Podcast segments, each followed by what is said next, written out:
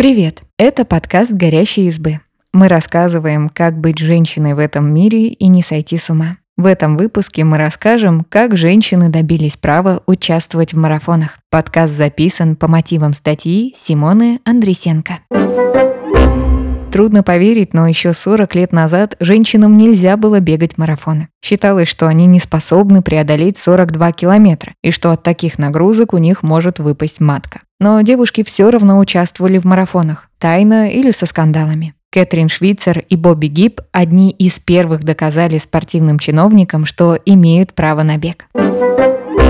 Как организаторы марафона догоняли Кэтрин Швейцер, чтобы выгнать ее с дистанции. В 1967 году американка Кэтрин Швейцер подала заявку на участие в бостонском марафоне, самом престижном соревновании бегунов после марафона Олимпийских игр. Кэтрин зарегистрировали, она получила нагрудник с номером 261 и вышла на старт. Но когда гонка началась и организаторы заметили, что на дистанции девушка, они страшно разозлились. Кэтрин обманула их. Дело в том, что Кэтрин написала только первую букву своего имени, когда подавала заявку на участие. Никто и подумать не мог, что бежать будет девушка. Ведь за сто лет существования марафона женщины ни разу в нем не участвовали. Но перед гонкой Кэтрин вместе со своим тренером изучили правила забега и не нашли официального запрета. Увидев на дистанции девушку, руководитель гонки Джок Сэмпл был так разгневан, что даже выбежал на трассу. Он попытался сорвать со Швейцер номер и вытолкнуть ее с трассы. Но рядом с Кэтрин бежал ее бойфренд, который дал отпор Сэмплу.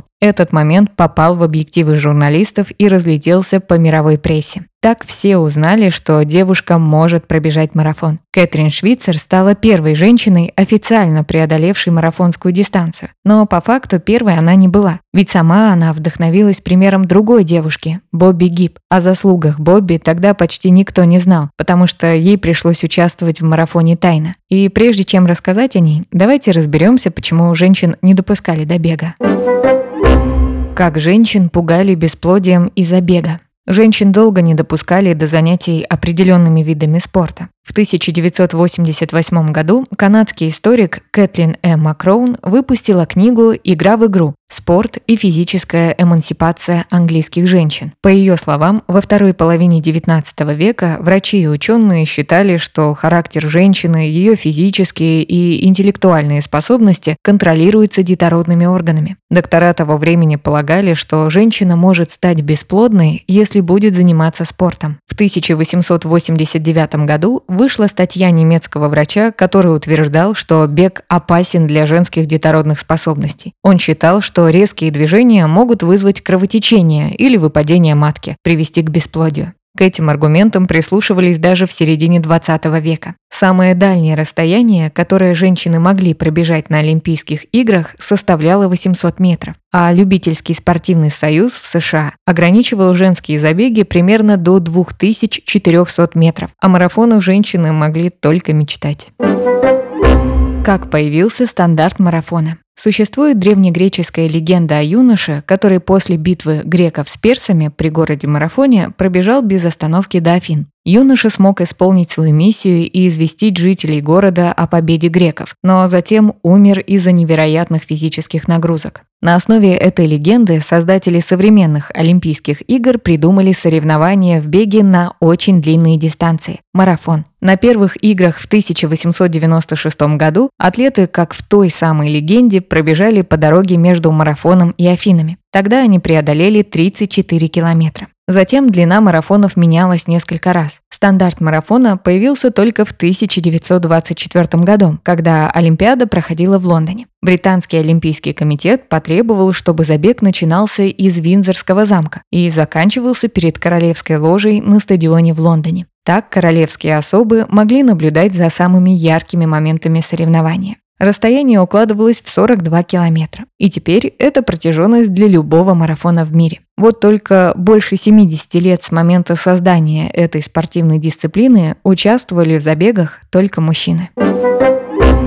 Как американка Бобби Гиб впервые пробежала бостонский марафон, но организаторы это отрицали. В 1966 году, то есть на год раньше, чем Кэтрин Швейцер, американка Роберта Гиб, более известная как Бобби Гиб, решила, что имеет право бежать бостонский марафон, даже если ей не дают на это разрешение. Бобби любила бег на длинные дистанции и регулярно самостоятельно тренировалась, хотя не собиралась становиться профессиональной спортсменкой. Бобби два года готовилась, чтобы пробежать марафон в Бостоне. Из-за того, что в то время не было кроссовок для женщин, ей приходилось совершать многокилометровые забеги в тканевых тапочках, которые в то время носили медсестры. Бобби Гиб официально подала заявку на участие в марафоне. В ответ она получила письмо от директора гонки. Он писал, что женщины физиологически не приспособлены к бегу на такие дистанции. А еще он сослался на правила, позволяющие женщинам пробегать лишь полторы мили. Это был не первый случай, когда Бобби сталкивалась с дискриминацией. Когда-то она собиралась учиться в медицинской школе, но при поступлении ей заявили, что отдадут место мужчине, ведь девушка покинет программу, потому что выйдет замуж или родит ребенка. Еще раз мириться с тем, что ее лишают возможностей из-за пола, Бобби не захотела.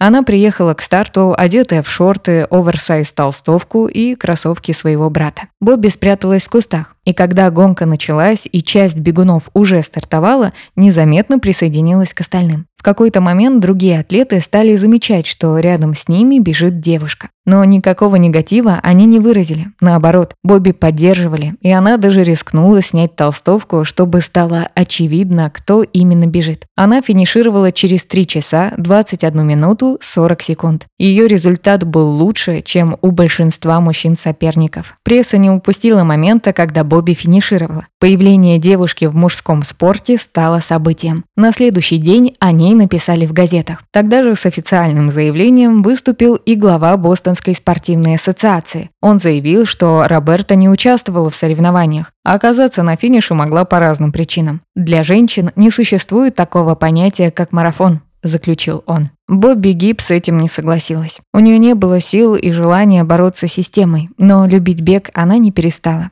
В 1967 году она вновь бежала в Бостоне. И снова тайна. Таким образом, в год триумфа Кэтрин Швейцер на дистанции на самом деле было две девушки. Позже стало известно, что Гиб финишировала в этом забеге даже раньше Швейцер, которая стала звездой марафона. Но для Гиб это было неважно. Она пробежала марафон без номера и в третий раз в 1968 году. Только в 1996 на столетие бостонского марафона заслуги Бобби Гиб публично признали. Бобби Гиб занималась юриспруденцией, создавала бронзовые скульптуры и написала мемуары. А еще она продолжала бегать по часу в день для себя. Она не связала свою жизнь и карьеру со спортом. А вот для Кэтрин Швейцер марафоны стали делом всей жизни.